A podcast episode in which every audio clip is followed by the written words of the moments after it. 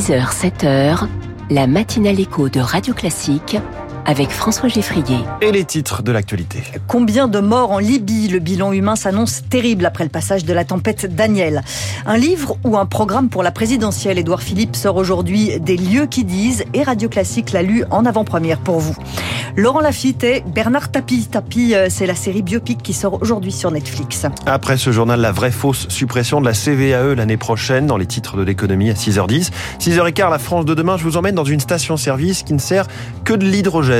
6h20, les classiques de l'économie. Y a-t-il un lien entre chômage, bas comme aujourd'hui, et inflation élevée comme aujourd'hui? Réponse de l'économiste Natacha Valla. Le journal de 6 heures de Virginie Fulpin et le bilan humain qui s'annonce extrêmement lourd en Libye. Quand connaîtrait-on ce bilan? La tempête Daniel a tout emporté sur son passage dimanche quand elle a ravagé l'est de la Libye. La ville côtière de Derna est détruite, des quartiers entiers ont été emportés par les flots.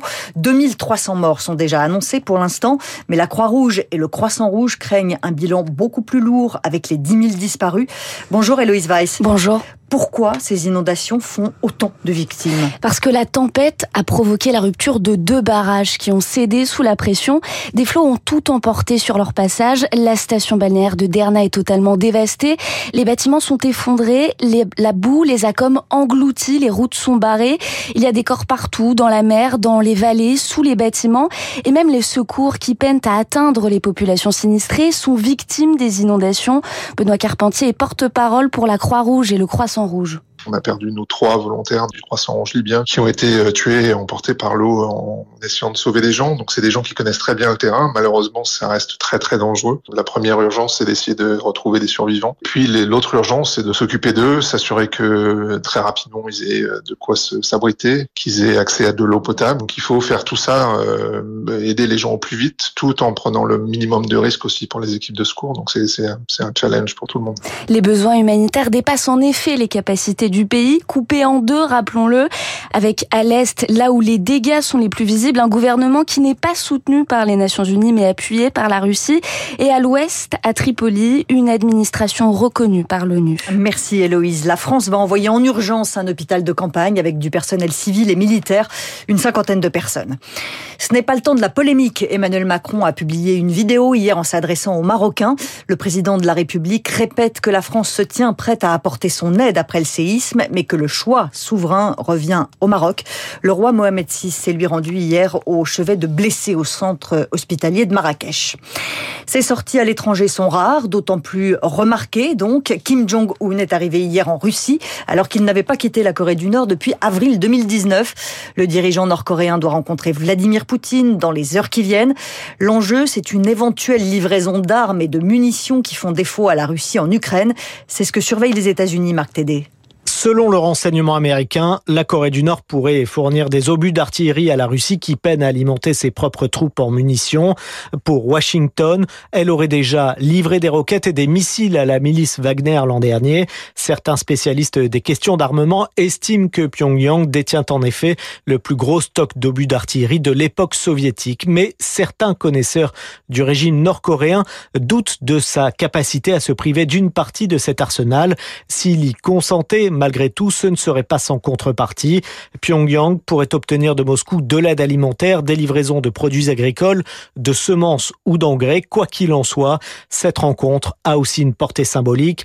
Kim Jong-un tire un bénéfice certain au plan national en discutant d'égal à égal avec Vladimir Poutine. Moscou, de son côté, veut démontrer qu'elle n'est pas isolée. Elle envoie un message à la Corée du Sud, devenue ces derniers mois un fournisseur important d'armement à l'Ukraine et à la Pologne. Les explications de Marc Tédé pour Radio Classique. Il est 6h04, l'ancien Premier ministre Édouard Philippe. Il publie aujourd'hui son livre Des lieux qui disent. À Radio Classique l'a lu avant tout le monde. Nous vous en dévoilons donc les, meilleures feuilles.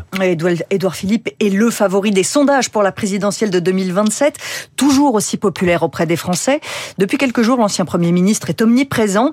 Victoire Fort, c'est vous qui avez lu son livre en avant-première. Alors de quoi s'agit-il exactement? D'un livre ou d'un programme? Édouard Philippe s'en défend un livre, pas un programme. Ce temps-là n'est pas venu, écrit-il. À travers des lieux qu'il a parcourus, enfant comme adulte, le maire du Havre distille des anecdotes personnelles qui tissent sa vision du pays sur la justice, les institutions, la santé haut dans son panthéon de valeurs, l'école, dit le fils et frère de professeur. École maltraitée dans le débat public, école en crise. Ses pistes, réformer les rythmes scolaires par exemple, comme un certain Emmanuel Macron. Pourtant, l'ancien Premier ministre assume ses désaccords. Il déplore le débat public médiocre, peut-on lire. Des priorités tellement nombreuses qu'elles révèlent l'absence de choix, des programmes bâclé. Serait-ce une critique envers la campagne d'Emmanuel Macron? Et cette phrase, penser que la légitimité présidentielle permettrait de s'affranchir d'une majorité parlementaire est un non-sens.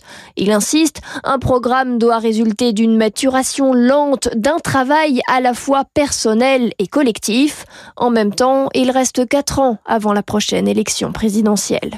Une fin de non-recevoir. Les républicains réunis en journée parlementaire à Saint-Malo rejettent la main tendue de Bruno Le Maire. Le ministre des Finances avait appelé la droite au sens des responsabilités la semaine dernière pour approuver la loi de programmation des finances publiques. Les républicains devraient rejeter le texte. Le plan interministériel contre le harcèlement scolaire sera présenté à la fin du mois, mais Gabriel Attal appelle déjà à des sanctions plus rapides dans les établissements. Le ministre de l'Éducation nationale était sur M6 hier soir. Il va aussi lancer une grande enquête, un questionnaire d'auto-évaluation sur le harcèlement pour les collégiens et les lycéens.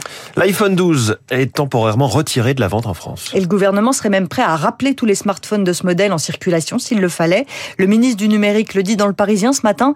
On n'en est pas encore là, mais l'iPhone 12 émet trop d'ondes électromagnétiques d'après les tests de l'Agence nationale des fréquences.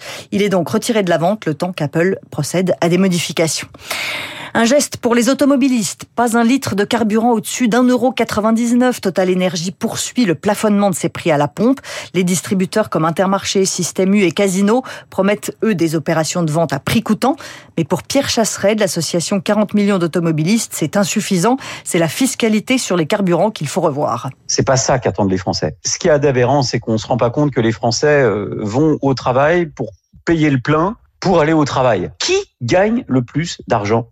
Lorsqu'il y a une augmentation des carburants L'État. Il n'y a pas 50 solutions, il n'y en a qu'une qui est bonne, c'est la baisse de la fiscalité. La France asphyxie les automobilistes avec une fiscalité qui est parmi les plus, euh, les plus assommantes du monde sur les carburants.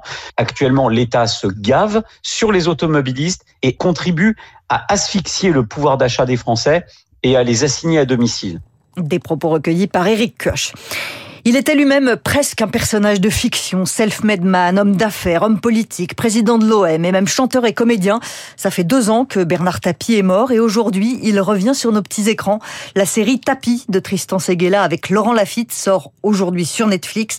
Le risque était de faire un biopic à la gloire de Bernard Tapie, mais pour Pierre Langlais, spécialiste des séries à Télérama, cet écueil est plutôt bien évité. Tapie peut être considéré comme une série plutôt bienveillante envers Bernard Tapie, mais pas géographique. C'est une série qui en revient souvent à nous rappeler pourquoi Tapie était l'homme qu'il était, pourquoi il était aussi ambitieux, pourquoi il était au-delà du fonceur, un magouilleur. Et là où, pour moi, la série rentre pas dans la géographie pure, c'est qu'elle ne ferme pas les yeux sur un certain nombre d'arnaques qu'il a pu faire, sur ses excès, sur son côté égocentrique. Et d'ailleurs, elle suit sa carrière jusqu'à son emprisonnement. C'est une série satirique aussi où Tapie est quand même montré régulièrement comme une forme de clown. C'est parce qu'il y a cette tension et cette indécision-là que c'est une série qui est intéressante.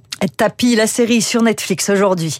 Et puis, euh, la première défaite de l'année pour les Bleus, l'équipe de France de football a été battue 2 buts à 1 en Allemagne hier soir. Allez, ça n'était qu'un match amical. on se console comme on peut, en effet. Merci Virginie Fulpin. C'était votre journal de 6 heures. On vous retrouve tout à l'heure à 7 heures. Une minuscule réduction d'impôts pour les petites entreprises. C'est au sommaire des titres de l'économie dans un instant. Puis Loïc Voisin, président de ISETCO, premier invité de cette matinale éco.